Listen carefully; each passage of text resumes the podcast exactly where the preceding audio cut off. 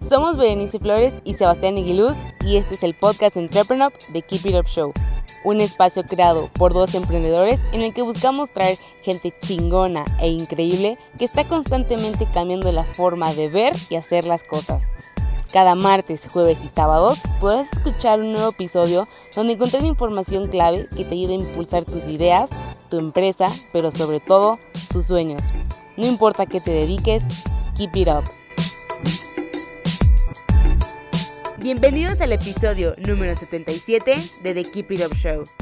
Antes de empezar, si nos estás escuchando por YouTube, ayúdanos con un like, dándole clic a la campanita y suscribiéndote al canal. Y en Spotify, dándonos seguir. Hoy tenemos invitado a Emanuel López, coordinador nacional de CIDETEC, espacio multidisciplinario para el fomento de proyectos de alto impacto de base tecnológica con fundamento científico. Hablaremos con Emanuel sobre la importancia de generar un negocio a partir de tu conocimiento, cómo funcionan las patentes en México y el efecto del pensamiento emprendedor en los investigadores. Hola, muy buenas tardes y bienvenidos a otro episodio de, The Keep It Up Show. Aquí Sebastián Eguiluz, cofundador y CEO de Entrepreneur, y estoy con Emanuel López, director de CIDETEC de la UVM. ¿Cómo estás, Emanuel? Hola, ¿qué tal? ¿Cómo estás, Sebastián? Muy bien, gracias. ¿Y tú? Bien, también, gracias. Oye, Emanuel, y para los que no conozcan tanto lo que hacen en CIDETEC o que simplemente, supongo que lo ubican mucho en la UVM, pero a lo mejor en otras universidades no, ¿qué es, ¿a qué es a lo que se dedica? Mira, el CIDETEC es Centro de Investigación, Innovación y Desarrollo Tecnológico de la UVM.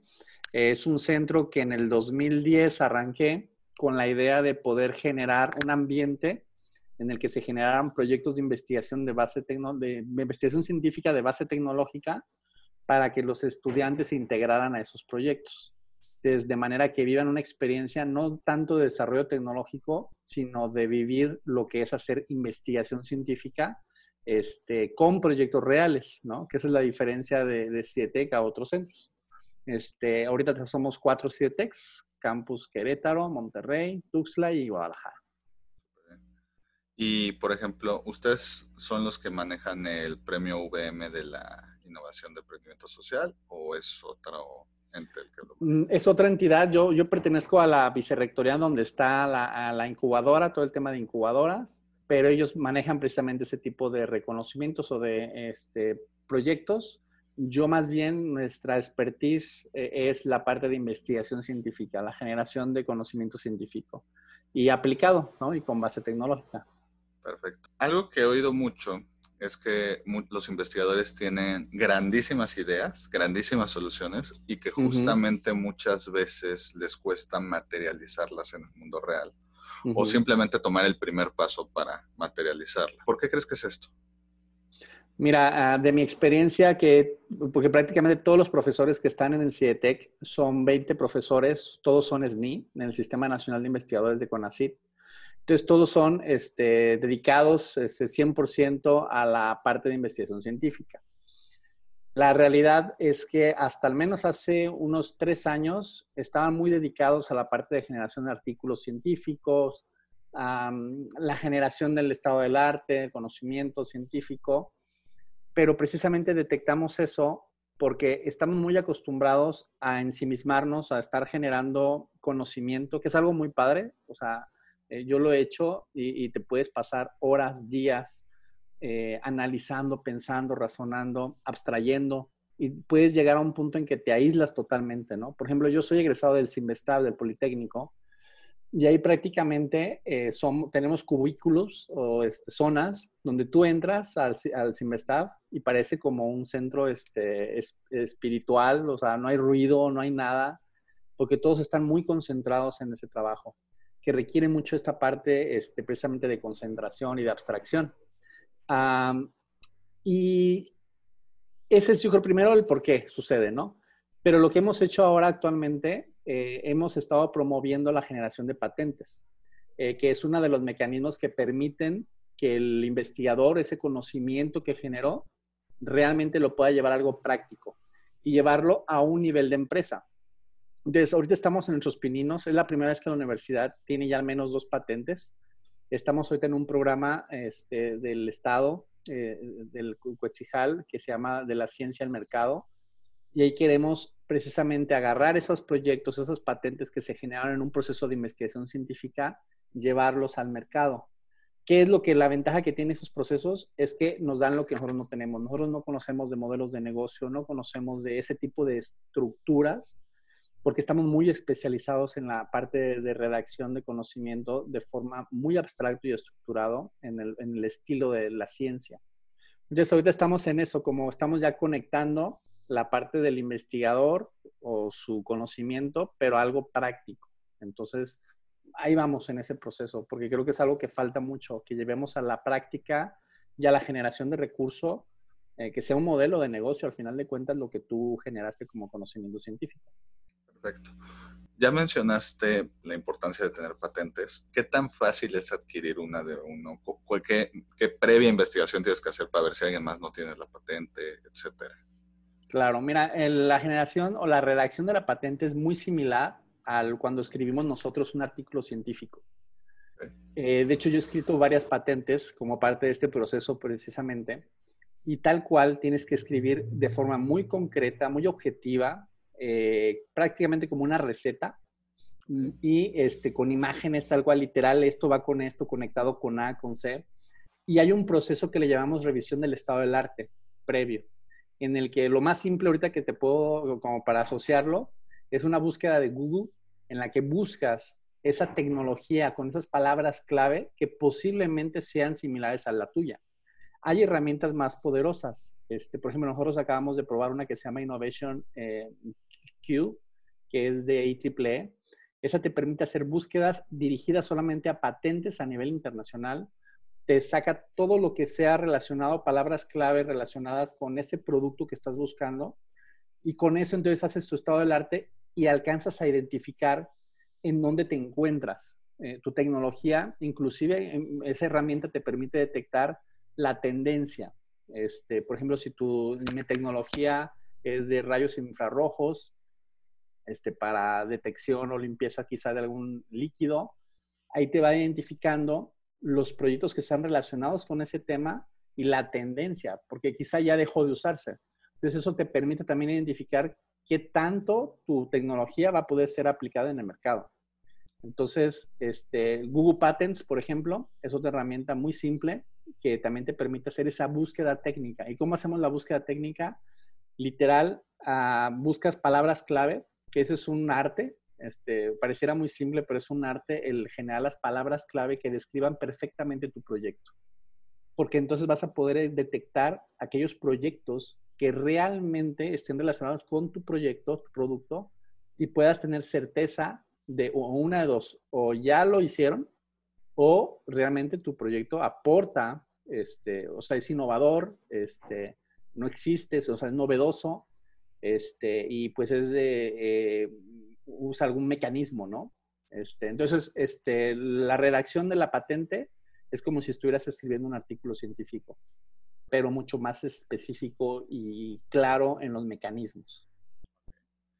No sé cómo funciona en México, sé que en Estados Unidos te permiten, porque es prácticamente imposible que, que haya 0% de empalmarse con otra patente, te dejan un porcentaje, no, no, recuerdo el número, vamos a decir 35% por, por decir uno, y que ya si se pasa de ese, pues inventando, si es de 36 a 50, puedes pedir una, una excepción a la patente. Si ya es más, pues ni lo intentes, etcétera.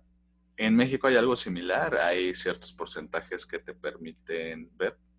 Este, cuando se lo mandas al INPI, ellos te responden con una lista de mm, elementos que ellos detectaron o que son muy similares o están relacionados a tu patente.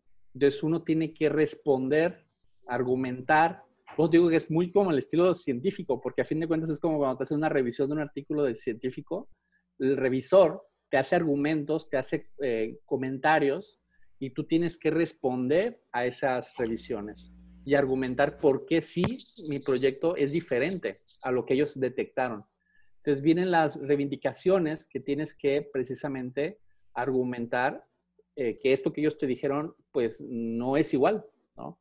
este, que esto es mucho mejor, tiene una aplicación distinta y hay que argumentar, hay que estructurar toda la idea. A mí me parece muy padre este, la redacción de la patente porque te genera toda una capacidad de estructura y de argumentación muy padre. Este, pero sí es muy similar aquí en México en el sentido de que también hay una reivindicación de las... Eh, de los comentarios que te hacen los revisores en el INPI sobre la novedad o el grado de innovación de algunos eh, elementos de tu patente. Perfecto.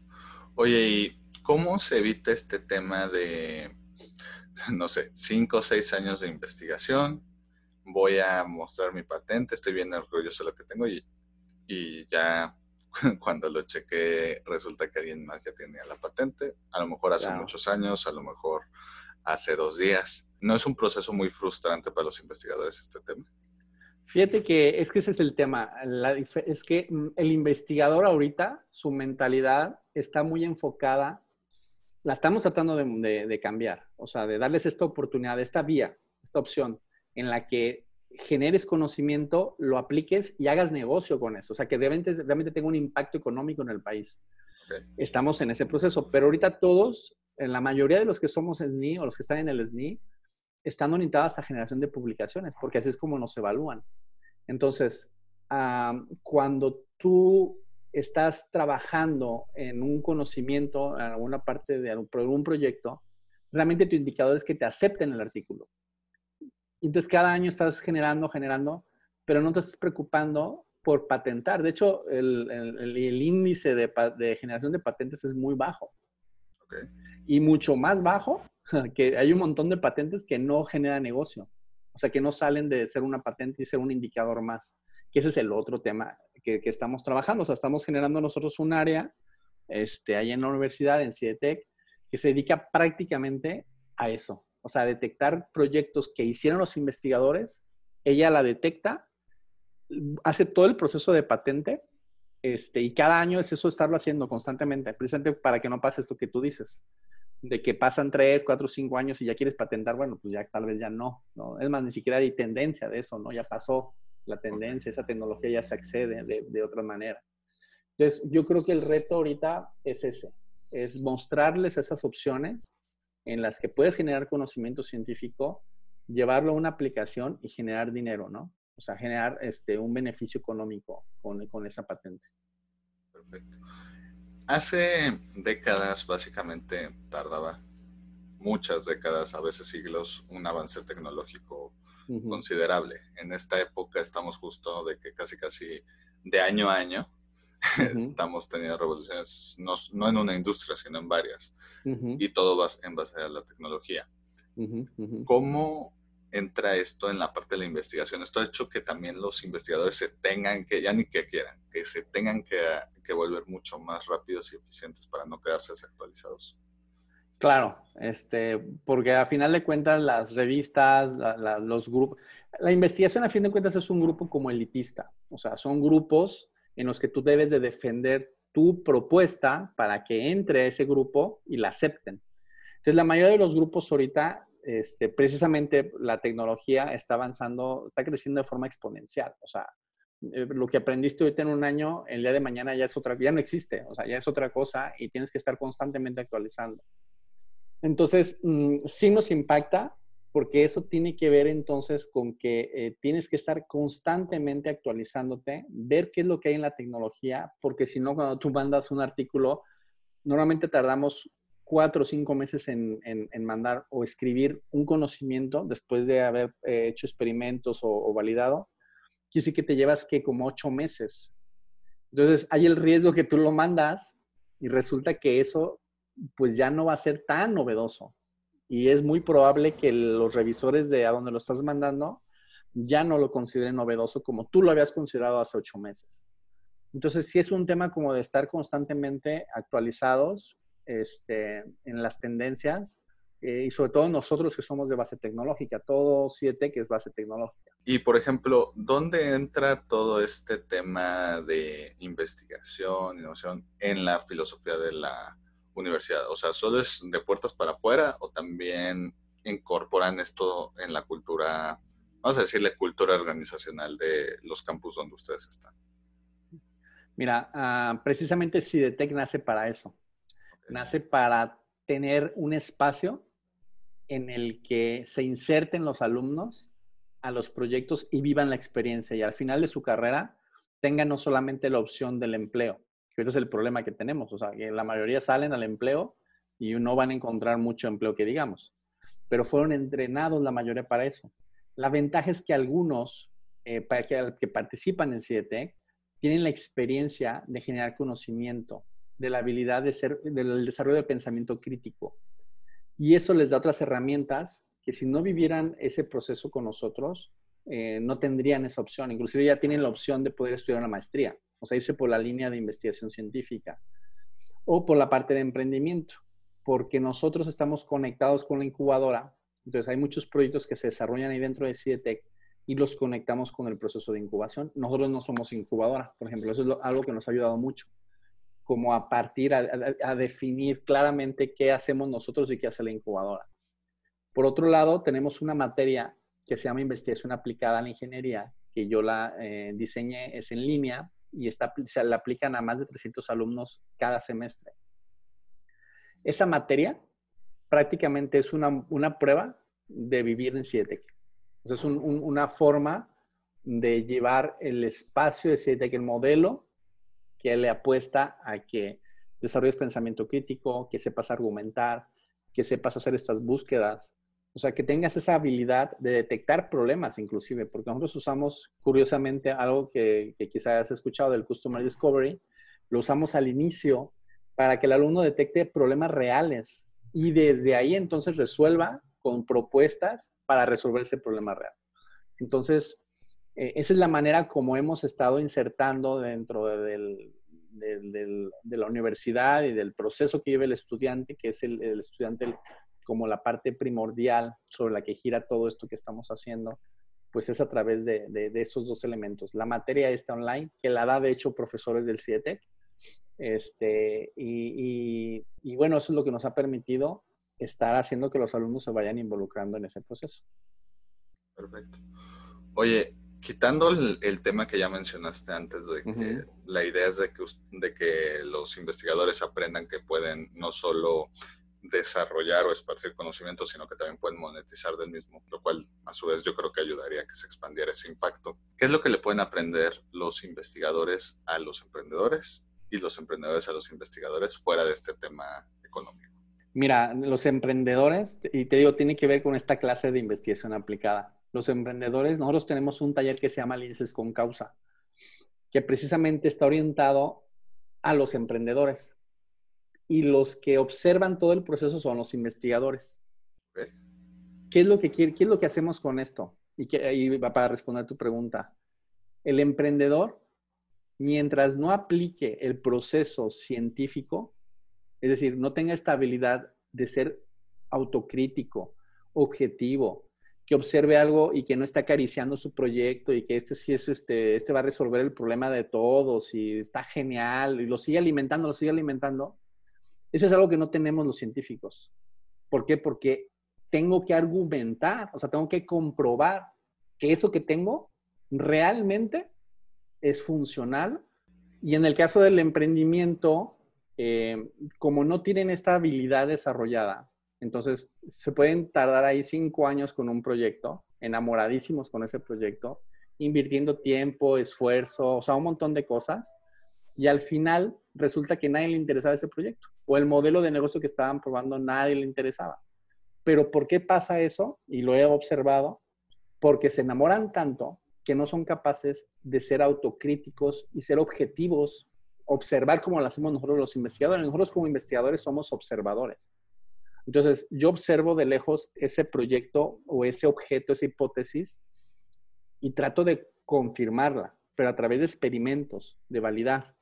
Y es lo que muchos emprendedores les falta el tema de no enamorarte con tu proyecto. Ponlo, eh, o sea, ponlo a prueba, o sea, ponlo que realmente pase este, la validación, ¿no? Entonces, Linces con Causa hace eso. Eh, les invitamos, hacemos un proceso de detección de problemas aplicando Customer Discovery, que es lo más difícil para ellos. No están acostumbrados a detectar problemas, están acostumbrados a detectar soluciones. Sea, traen una súper idea. Entonces, ah, se me ocurrió que un lápiz que, que inyecte este, jugo de uva.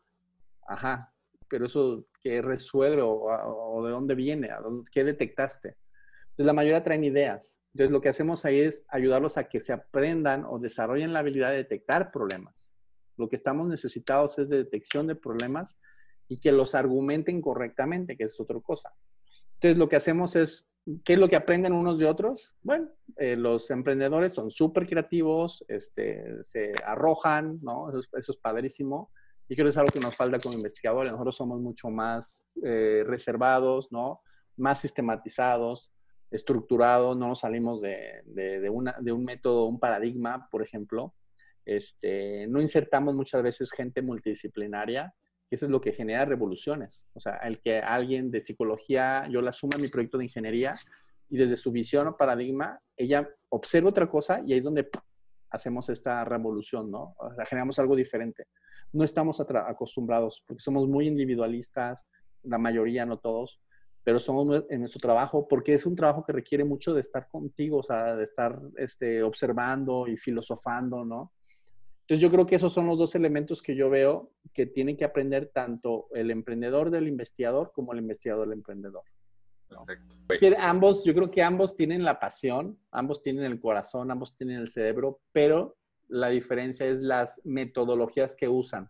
Okay. O sea, el emprendedor usa metodologías, es que eso es lo que pasa. Los ingenieros no estamos acostumbrados a conocer metodologías del área de negocios somos muy parecidos a los científicos, de hecho. Nos encanta el laboratorio, nos encanta estar en un taller. O sea, eso yo te puedo crear y construir un montón de prototipos, pero no los pongas a detectar problemas o a validar o argumentar porque ahí los truenas. Entonces yo creo que tiene que ver con un perfil más bien. Y yo creo que es donde lo que siempre hemos eh, motivado es la multidisciplinaridad. Si no metes a tu equipo, el ingeniero y cualquier otra área, psicología, la que sea, simplemente para que llegue y observe, con eso ya la tienes. Oye, y justamente tocando este tema que dices de que a los ingenieros no les dan tanto de escuela de negocios y a los de escuela de negocios normalmente no les dan todo esto de probar, validar, pivotear, etcétera. ¿Tú crees que eso dice, eh, yo he oído muchos comentarios de muchas universidades de muchos países de que sienten que el modelo educativo tradicional se ha quedado un poquito atrás y que ahora estamos en una época que tenemos que darnos cuenta que independientemente de qué estudias, tienes que meter disciplinas y prácticas de, otro, de otras áreas, de otras carreras, etcétera, porque si no te vuelves rígido y ya no estás en un mundo donde está tan conectado, más bien ya no eres mm, funcional en un mundo que ya está tan interconectado. ¿Tú piensas de esta forma? Totalmente. O sea, yo, yo, precisamente este tema de Linces con Causa, este proyecto, tiene que ver con eso, porque vemos al emprendedor como algo integral.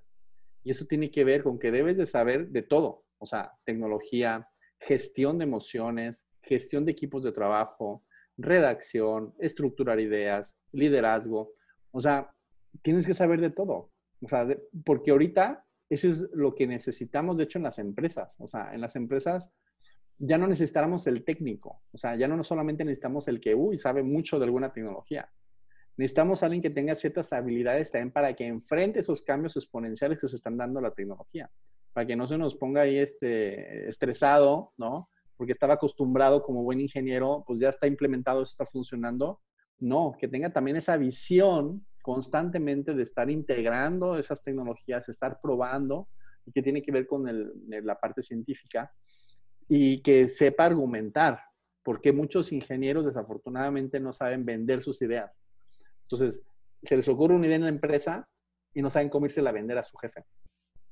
Entonces, desde ahí ya estamos hablando de que debes de traer varias áreas desarrolladas, no solamente la técnica, pensando en los ingenieros, ¿no? Y qué decir de otras áreas, o sea, también deben de estar en la parte tecnológica. No ser expertos, pero sí conocer al menos cómo funciona. Por ejemplo, conocer un concepto de Internet de las Cosas, que lo puedas explicar, blockchain, o sea, tendencias, que sepas al menos qué está pasando para que puedas en cualquier momento observarlo e integrarlo en un proyecto.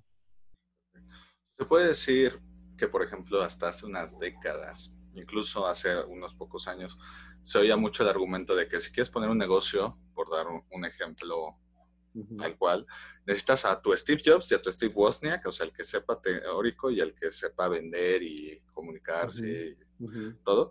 Y que ahorita en los últimos años ha sido como, no, es que no necesitas a un Steve Jobs y un Steve Wozniak, necesitas que este aprenda de todo, todo el tema de programación, a lo mejor que no sea el experto, pero que entienda suficiente del tema para, que, para que no venda aire, para no decirle otra cosa. Y a este necesitas que tenga las mínimas habilidades de comunicación para que le pueda decir al equipo, a, eh, los clientes o hasta pues, cuando uno no esté, que el otro pueda pues, servir como de parche y que todos los equipos sean así, sería más o menos por ahí. Claro, sí, sí, sí. Y eso tiene que ver con lo rápido que, avanzan las cosas. O sea, si tienes esa división de allá están los técnicos, acá están los, este, este, la parte administrativa, los de ventas, ¿no? Esto avanza tan rápido que la parte de mercadotecnia debería de tener claro qué tienen de tecnología para poder rápido estar cambiando o para poder rápido estar comunicando lo que realmente están generando como valor agregado. Y los técnicos también, o sea, los ingenieros también. O sea, deben de saber del área de negocio, saber qué, cuál, es el interés para que sobre eso puedan detectar problemáticas y resolver. Eh, creo yo, insisto, yo creo que estamos en una época eh, que por la tecnología lo rápido con lo que está avanzando, necesitamos tener de todo. O sea, porque te va a tocar, tú como ingeniero, vender la idea o convencer a alguien de, de negocio, por ejemplo, que, que, compre tu idea. Porque si no, imagínate, tenemos lo que antes sucedía, ¿no? Que tú se lo explicabas al de ventas y el de ventas entonces como que más o menos entendía y entonces se lo compartías al de, a, a quien correspondiera, ¿no? Entonces yo creo que ahorita estamos en esta época, necesitamos desarrollarnos integralmente. Entonces la parte emocional eh, la parte técnica y la parte social, porque si no, este, no, te van a dejar atrás. O sea, vas a ser un elemento que al final eh, no va a aportar como debiera al equipo de trabajo. Oye, Manuel, y por ejemplo, mm, ya nos contaste por qué era importante para la VM crear este centro, cuáles son los beneficios que buscan, etcétera.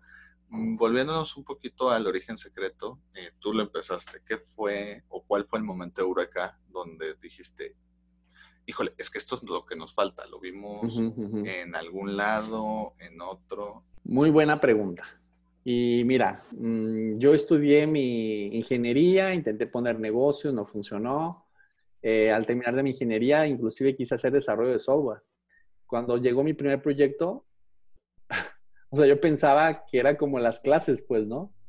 Pero cuando empezó a ver que tengo que cotizar, que tengo que ver temas de diseño, que tengo, no pude hacer el proyecto. O sea, me di cuenta que aunque sabía mucho técnicamente, me faltaban muchas cosas que no había visualizado en este, eh, para hacer un proyecto real, ¿no? Eh, aplicable.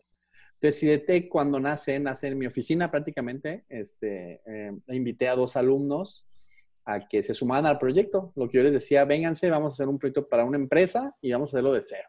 Y vamos a, ver cómo nos va. Eso fue una, una, prueba. Nos fue muy bien. Este, eh, aplicamos, desarrollamos el software a la empresa. Nos pagaron en aquel tiempo con unas impresoras. Este, nos sentíamos este, maravillados. Pero entonces me empecé a dar cuenta que precisamente cuando terminas tu carrera, no tienes la experiencia, no has desarrollado la experiencia de vivir un trabajo en equipo, de entregas en tiempo, de escuchar a un cliente eh, y mucho menos pensar en algo eh, de innovación, o sea, un proceso de innovación. Entonces de ahí empezó a nacer CDTEC. O sea, empecé prácticamente, eh, pues literal, empecé como a, decir, este, este lugar es mío y así fui quedándome con un espacio. Este, y hasta que me quedé con un espacio muy grande en la universidad, este, y pues como puse mi bandera, aquí CIETEC, y ya este, lo logré. En la nación independiente. Así es, sí, sí, sí. Entonces, eh, empecé, empecé el proceso, este, accedimos a fondos de CONACYT, de Coetzijal, y fuimos creciendo, fuimos creciendo hasta que mm, pues la universidad reconoció ese espacio, ese proyecto, y lo institucionalizamos. Y fue entonces que hace tres años empezamos a replicarlo en otros campus. Eh, pero pues la esencia prácticamente de CIETEC es esta, o sea, es para los alumnos, para que vivan la experiencia real.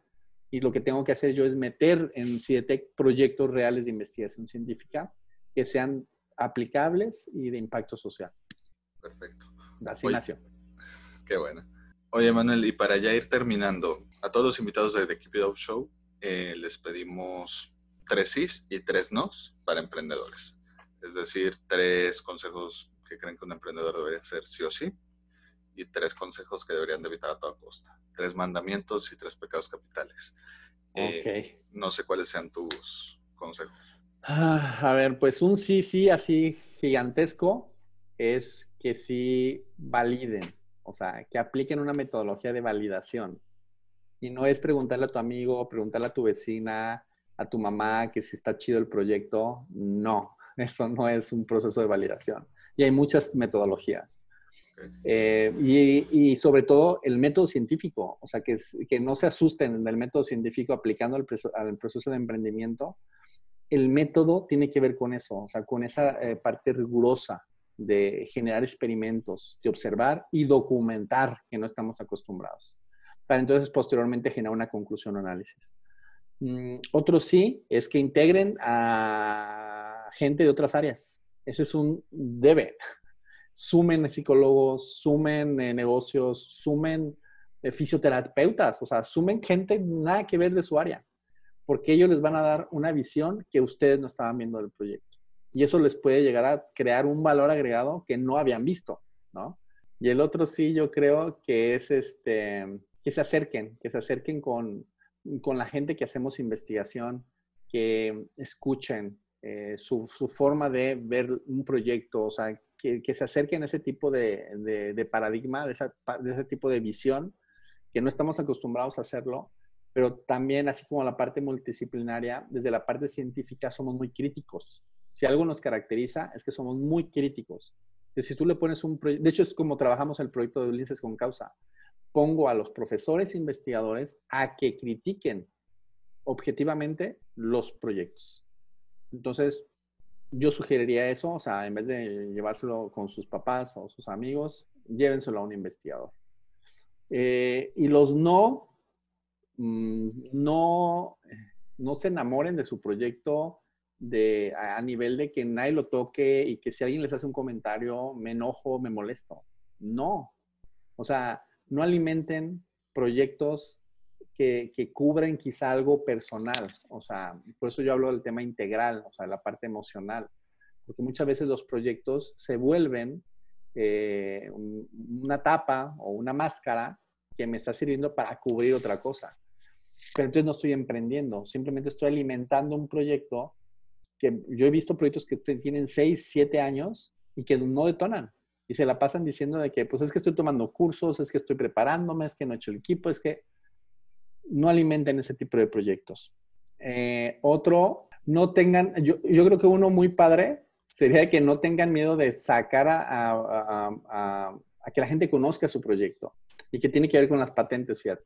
Muchos investigadores no quieren patentar porque sí, ¿qué tal si lo ven? Es ¿qué tal si alguien lo detecta? Háganlo. O sea, a fin de cuentas, la patente es un seguro de vida. Como puede ser que te sirva, como puede ser que no te sirva. Entonces, lo mismo. A fin de cuentas, alguien ya en otra parte del mundo, el hecho de que tú, por el efecto de mariposa, estés trabajando en ese proyecto, alguien ya lo está haciendo también. Desacelera, no lo entretengas tanto el proyecto. Eh, y ya iba mi otro no. Que no tarden más de dos meses, tres meses un proyecto. O sea, no es posible que tengas un proyecto que en, tres meses ya deberías de tener un proyecto que te genere un peso. O sea, que tú puedas ver que esto generó dinero, generó y un recurso. Si no, entonces, eh, o una de dos, o estás queriendo abarcar algo muy grande y tienes que reducirlo, ¿sí? El enfoque, quizá el nicho, no lo sé, pero es entonces reducirlo, pero la idea es que en poco tiempo tengas un resultado y, y, que saquen, o sea, algo que nos caracteriza también a los ingenieros es que estamos ahí agregándoles cosas, agregándoles cosas y nunca terminamos, porque queremos que salga perfecto y nunca va a pasar. No lo vamos a terminar como tú decías, a los seis años ya vamos a decir, ah, ya, ya está. Pues sí, pues ya no lo necesitamos. Sí, y van a pasar seis, siete años y al final van a sacar ellos su proyecto y pues ya no lo necesitamos, ¿no? ya eso ya quedó en la historia, ya alguien satisfizo esa necesidad y pues entonces, pues gracias por participar, ¿no? Entonces yo creo que yo, yo, exactamente, el mundo cambió. Entonces, eh, yo, yo les dejaré estos sí y estos no. Ojalá que, que les sean útiles. Perfecto. Oye, Manuel, si alguien quisiera enterarse más o colaborar con el CIDETEC, ¿cómo pueden buscarlos en redes? Eh, mira, en redes estamos, la página es www.cidetec-vm.com y o mi correo es emanuel.lopezne.vmnet.edu. Perfecto. Oye, Manuel, pues te quiero agradecer mucho por el tiempo. Espero te lo hayas pasado también como nosotros y como decimos en el programa, keep it up. Padrísimo. Muchísimas gracias.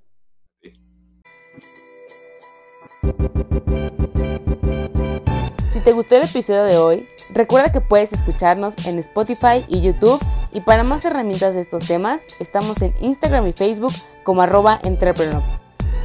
Si quieres seguir a nuestro invitado de hoy, te dejamos en la caja de descripción sus redes sociales y datos de contacto. Gracias por escucharnos y nos vemos en el próximo episodio. Recuerda, keep it up.